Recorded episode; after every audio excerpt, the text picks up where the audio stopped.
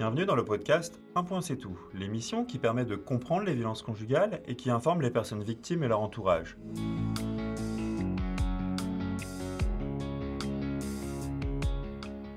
Je suis Adrien Boulogne, cofondateur de EU, une entreprise qui crée des contenus de sensibilisation et de formation sur des sujets sociétaux, et ce à destination du monde du travail.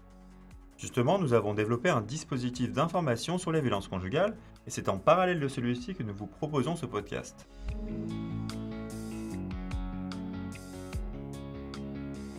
Aujourd'hui, nous recevons Sonia Pinault, psychologue clinicienne, qui va nous parler du fonctionnement psychologique des violences conjugales.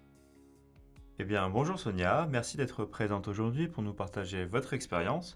Est-ce que pour commencer, vous pouvez nous en dire un petit peu plus sur vous Eh bien écoutez, je suis Sonia Pinault, je suis psychologue clinicienne et cofondatrice de l'association Elles Imaginent, une association qui accompagne les femmes victimes de violences conjugales et nous sommes basés sur Paris, dans le 14e arrondissement précisément.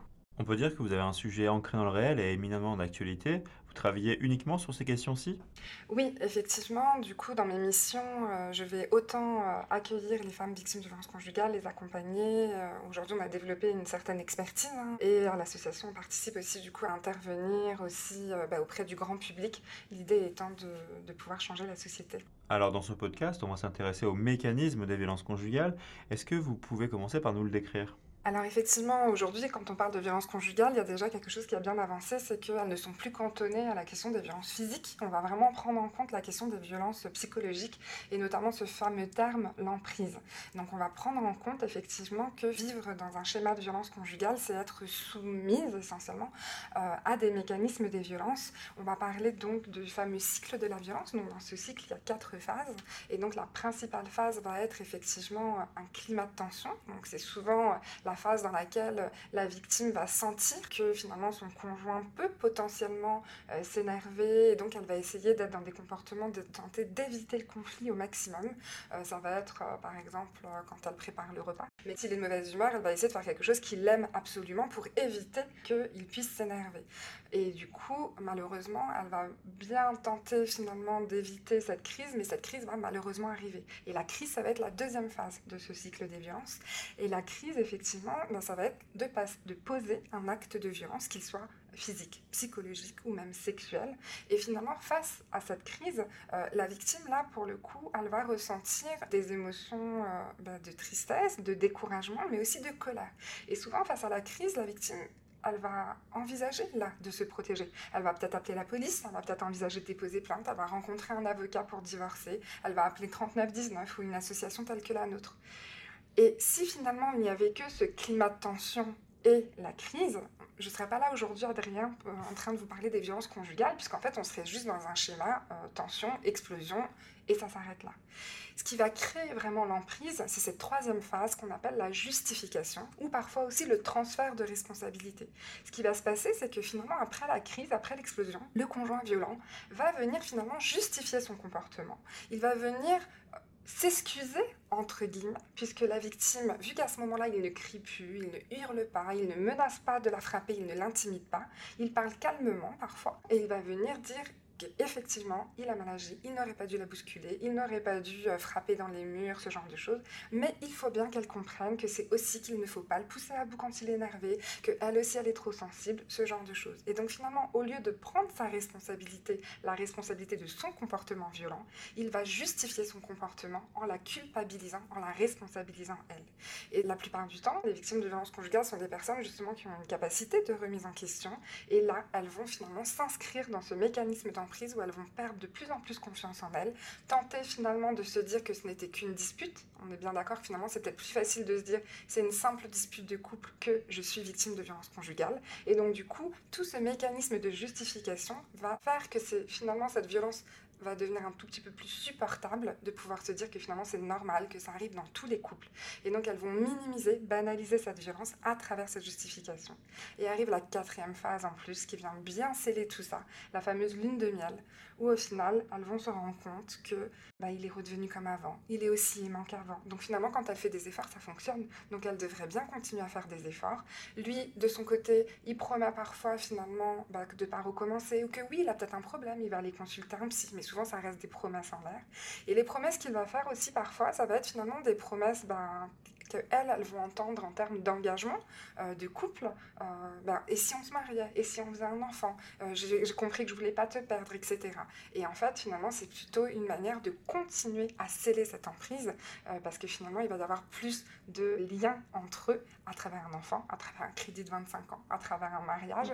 Et donc finalement, ce cycle va ensuite reprendre, mais en faisant que les deux vont être d'autant plus liés et la victime d'autant plus scellée, j'ai envie de dire. Donc ces phases de justification, c'est un peu comme un pansement sur la plaie ouverte des violences conjugales. J'ai cru comprendre que ces phases se réduisaient avec le temps en général. C'est bien cela? Oui, effectivement. Ce qui va se passer, c'est que même la crise, en fait, elle ne va pas forcément apparaître très régulièrement. Euh, les, femmes, quand on les rencontre, elles nous disent euh, ça c'est arrivé juste une seule fois avant le mariage. Et finalement, après le mariage, vu que là, euh, ben, l'emprise est déjà bien présente matériellement du fait des liens du mariage, ben, finalement, là, les crises vont être un petit peu plus régulières, revenir un petit peu plus souvent, et la justification va être de moins en moins nécessaire, et la lune de miel aussi. Et donc, vous avez des femmes qui vont décrire 30, 40 ans de mariage, où finalement, même la justification et la lune de miel euh, ont complètement disparu. J'entends qu'il y a différentes formes de violence conjugale. On a abordé la violence euh, psychologique, on pense surtout à la violence physique, notamment euh, celle qui fait la une des médias.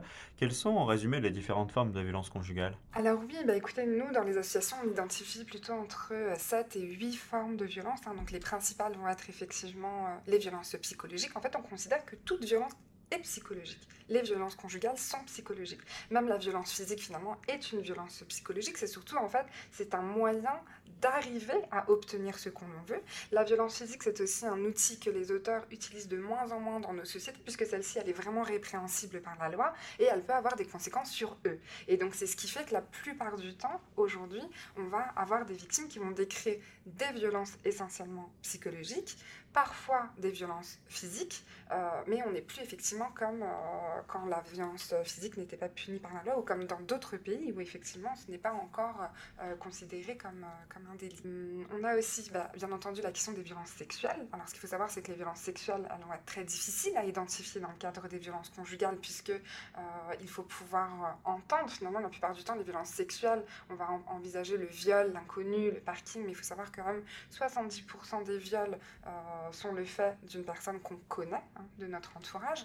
Et sur la question du viol conjugal, souvent, euh, il ne faut pas forcément poser la question de viol, mais plutôt de relation contrainte, de céder pour être tranquille. Hein. C'est plutôt comme ça qu'on va arriver à, permettre aux victimes d'identifier euh, la question du viol conjugal. Oui, parce que la question du viol n'est pas toujours vécue comme telle quand les victimes le subissent. Elles vont avoir vraiment tendance à minimiser et il faut savoir par contre que les violences sexuelles ont un impact traumatique particulièrement fort, parfois même plus fort que la question des violences physiques, puisqu'il il attaque à la fois l'intégrité physique et psychique de la personne. Donc, je reprends violence psychologique, violence physique, violence sexuelle. On va avoir tout l'apanage des violences économiques et administratives qui vont être vraiment très présentes. Euh, les violences économiques, elles, sont aussi multiformes. Donc, on va avoir le fait effectivement de ne pas pouvoir travailler ou si on travaille, euh, d'avoir soi-disant un compte commun, mais finalement c'est lui qui va avoir accès à la carte bleue, ce genre de choses. au niveau des violences administratives, ça va quand même beaucoup plus impacter, enfin ça peut impacter n'importe quelle femme, mais malheureusement les femmes étrangères qui vont être mariés à des ressortissants français vont avoir beaucoup de problèmes autour du vol, là du coup de la carte euh, de résidente, euh, le passeport, ce genre de choses. Enfin, les violences administratives vont avoir cet impact-là. Après, on parle aussi un petit peu dorénavant un peu de violence sociale pour quand même mettre en avant la question de l'isolement. Mais bah, pour nous, ce sont aussi des violences psychologiques, mais c'est important de pouvoir comprendre effectivement que euh, l'idée, c'est aussi de les isoler de leur famille. C'est la première stratégie des violences, hein, vraiment d'isoler la victime euh, en disant que bah, voilà, tes amis sont jalouses de notre relation. Hein. L'isoler, c'est pas en disant je ne veux plus que tu vois tes amis. Hein. C'est vraiment, ça se voit qu'elles sont jalouses de notre relation, ça se voit qu'elles elles font du mal à notre relation, ça serait mieux que tu ne les vois plus, ce genre de choses. Au niveau de la famille, euh, maintenant, c'est que toi et moi, on a besoin de personne d'autre. Il y a vraiment tout cet environnement-là. Empêcher de travailler va faire partie aussi de ces violences sociales et du coup vont avoir un impact économique. Et aujourd'hui, il y a la question des cyberviolences conjugales aussi qui sont très présentes. Euh, on en parle souvent en pensant aux jeunes, mais en fait, aujourd'hui, on utilise tous des outils numériques et en fait, on va tous être amenés effectivement à avoir des informations sur autrui et du coup, le contrôle, on a même des contrôles de géolocalisation des victimes avec souvent euh, des femmes entre 30 30 et 50 ans qui, elles, ne sont, quasi, sont pas du tout friandes de ces nouvelles technologies. Et à l'inverse, des hommes qui vont être très friands et qui vont connaître et arriver à accéder en quelques minutes à des tas d'outils pour les contrôler. Donc finalement, il n'y a jamais de pause dans cette emprise si on liste tous les moments où les violences peuvent se manifester? Complètement. En fait, ce qui se passe, c'est que ça donne aussi, en tout cas la question des cyberviolences conjugales permet aussi de comprendre la question des post-violences conjugales, c'est-à-dire que la violence conjugale n'existe pas que quand le couple est ensemble et vit ensemble au domicile. Elles peuvent continuer à s'inscrire en dehors du domicile ou aussi même après la séparation à travers ces types de violences. Alors pourquoi justement c'est si difficile de sortir de ces violences? Hum, Alors oui, il est vraiment difficile de se sortir de ces violences, bah, un petit peu de tout ce que je vous ai décrit sur la question du cycle finalement et le fait que on parle quand même d'un couple, on parle de deux personnes qui, euh, bah, sur le principe, s'aiment, s'aiment tellement qu'elles ont décidé de faire leur vie ensemble, d'avoir des enfants, euh, se sont engagées euh, sur la question du mariage, du pax, du concubinage, mais en tout cas se sont engagées à vivre ensemble. Et il y a effectivement dans, notre société quand même une forme de, pression aujourd'hui sur cette question d'engagement, même si les gens se séparent beaucoup, bah, finalement ils le vivent souvent comme un échec. Et cette pression de la famille, c'est quand même beaucoup les femmes qui la vivent d'une certaine manière. Et donc, toute cette charge émotionnelle et de mise en lien de la famille, ben, les femmes vont s'en sentir garantes. Après, c'est difficile de se reconnaître comme victime parce que euh, être victime, c'est être faible, être fragile. Et les femmes vont développer, en fait, elles, la culpabilité et la d'être dans cette situation que l'auteur de violence, lui, ne ressent pas de lui faire vivre cette situation. Et donc, comme elles vont porter cette culpabilité, cette honte, mais elles vont s'isoler de plus en plus, elles vont en parler de moins en moins, ou elles ne vont en parler qu'à des personnes qu'elles pensent qu'elles ne, ne, les jugeront pas. Et la plupart du temps, elles vont euh, mettre en place des stratégies pour minimiser, banaliser cette violence. Ensuite, le jour où elles se rendent compte qu'elles sont victimes, qu'elles ont peut-être contacté une association, qu'elles ont fait le point et qu'elles ont envie d'en sortir, il va y avoir là, pour le coup, des freins matériels. Les freins matériels, ça va être bah, le fait que finalement, pour pouvoir se séparer, euh, pour pouvoir se protéger, il faut quand même pouvoir déposer plainte. Déposer plainte, c'est accuser, c'est pas forcément se protéger. Et donc, peut-être que je considère que mon conjoint est violent, mais j'ai peut-être pas pour autant envie euh, bah, de déposer plainte contre lui. J'ai peut-être juste envie qu'il y ait quelqu'un qui lui dise que c'est grave, qu'il doit arrêter et qu'il doit quitter le domicile. Et aujourd'hui, on n'a pas complètement les ressources pour mettre ça en place euh, au niveau juridique. Et euh, après, il va y avoir les freins matériels, c'est-à-dire que, bah, par exemple, admettons que bah, elle a arrêté de travailler pour s'occuper des enfants, donc aujourd'hui, elle n'est plus autonome financièrement et bah, finalement, il va falloir qu'elle prenne la, possibilité de reprendre un travail, de se réautonomiser pour pouvoir envisager euh, de partir, d'avoir un nouveau logement. Et quand bien même on pense qu'aujourd'hui, il y a des centres qui vont accueillir les femmes victimes de violences conjugales, c'est particulièrement saturé. Euh, c'est malheureusement souvent associé aussi à la précarité. Et donc, être victime de violences conjugales, bah, ça peut arriver dans tout statut euh, socioculturel. Et donc, finalement, la solution n'est pas toujours de fuir non plus. C'est important qu'elle puisse être accompagnée par une association, mais ça prend du temps euh, pour demander de l'aide. Vous parliez de la difficulté à déposer plainte. Je crois que le chiffre pour les femmes notamment, c'est 18% des personnes victimes déposent plainte et une part significative d'entre elles retirent leur plainte. Est-ce que vous pouvez nous expliquer pourquoi ah, Exactement. Ben, pourquoi on retire sa plainte euh, Si on reprend le cycle, la phase de tension, la phase de crise, ça va être le moment où on va déposer plainte, justement. Mais le retrait de la plainte, ça va arriver effectivement sur la période de justification ou de lune de miel. La justification, justement, souvent, euh, elle va arriver parce que le conjoint va avoir peur des conséquences pour lui de la plainte et du coup il va un peu manipuler à nouveau la victime pour lui faire comprendre qu'elle n'a pas à déposer plainte. Euh, soit il peut l'intimider, soit il peut effectivement se victimiser. Il y a quelque chose qui fonctionne. Et ensuite elle va regretter euh, son geste et elle va potentiellement retirer la plainte. Mais aujourd'hui, les procureurs ont quand même en tête ce genre de choses et justement, ils vont devenir un peu plus alertes sur les dossiers où il y a eu un retrait de plainte en intégrant ce cycle des violences conjugales. Ok, on comprend effectivement mieux pourquoi c'est si difficile de se sortir de ce cycle des violences conjugales. Comment concrètement on fait quand on est une personne victime? Alors, quand on est une personne victime de violences conjugales, euh, bah, c'est important déjà effectivement de pouvoir se questionner.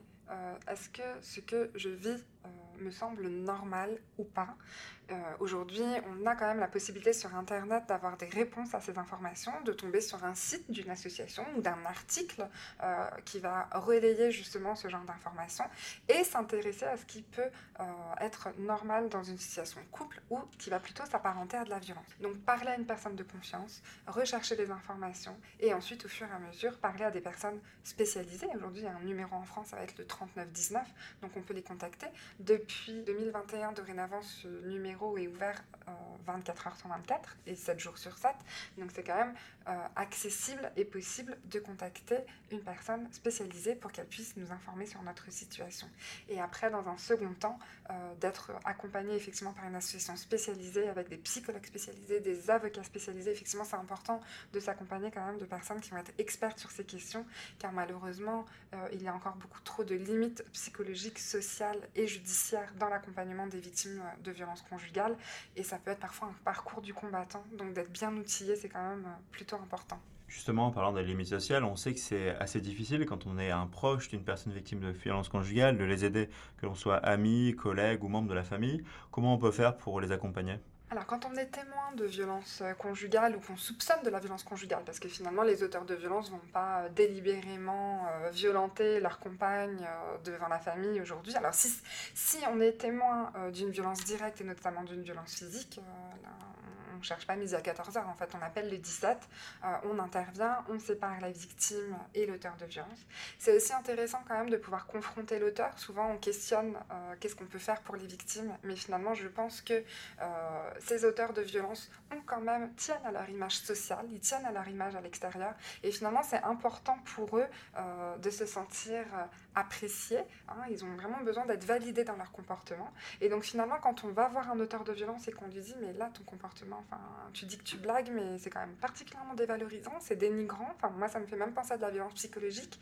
Alors, effectivement, il y a des chances que cette personne vous exclue euh, de son cercle amical, mais si vous êtes plusieurs, justement, euh, à intervenir, euh, finalement, il y a une forme d'éducation. En tout cas, il va commencer à ne plus se sentir si légitime que ça.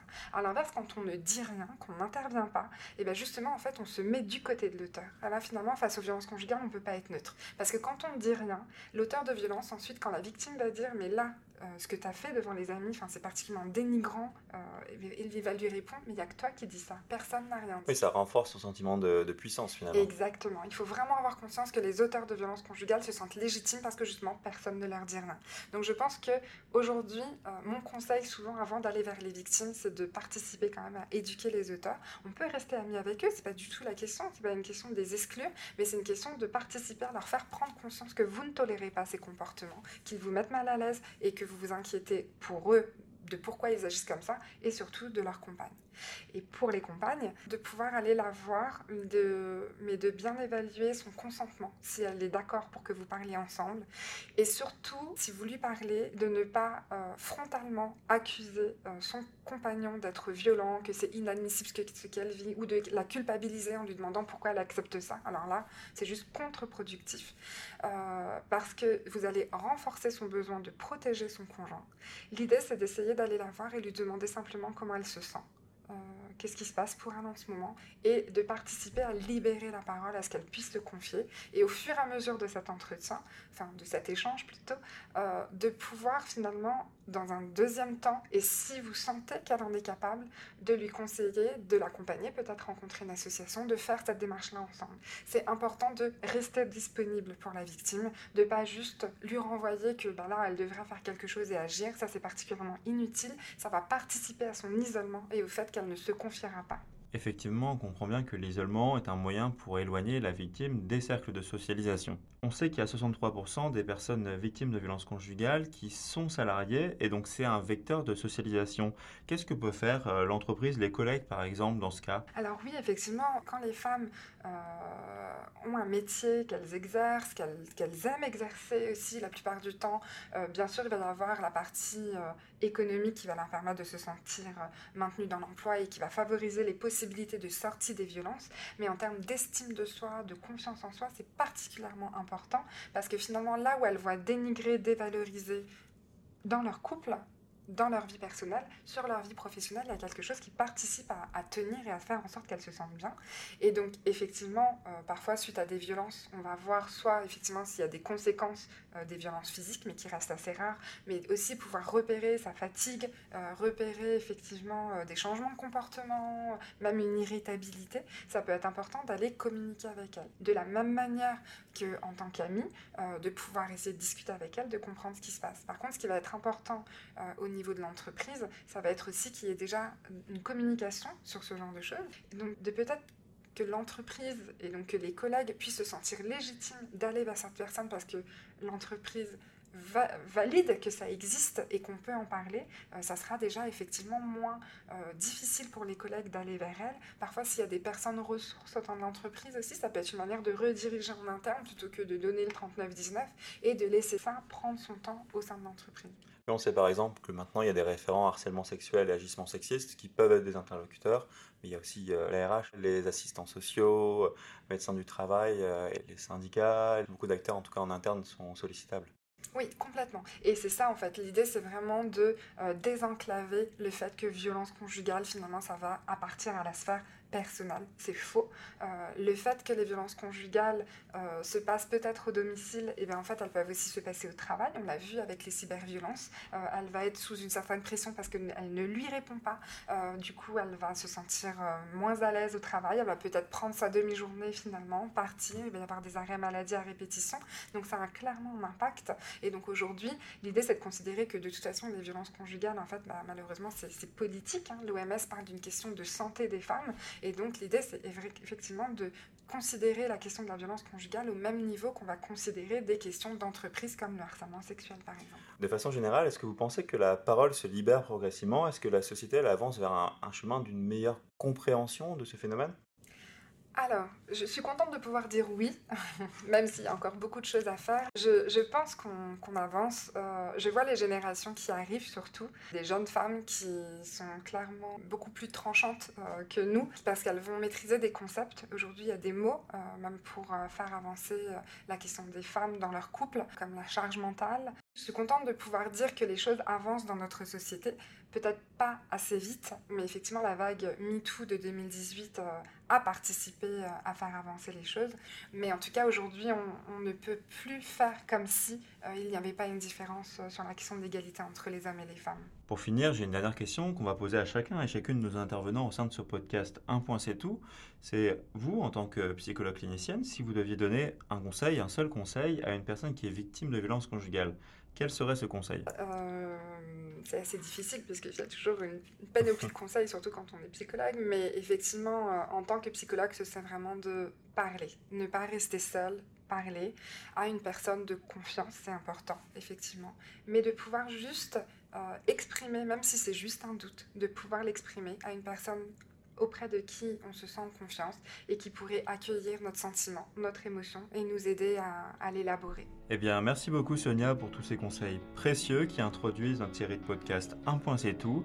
J'espère qu'elle va aider les personnes victimes de violences conjugales, mais aussi leur entourage et plus généralement informer les personnes qui s'y intéressent.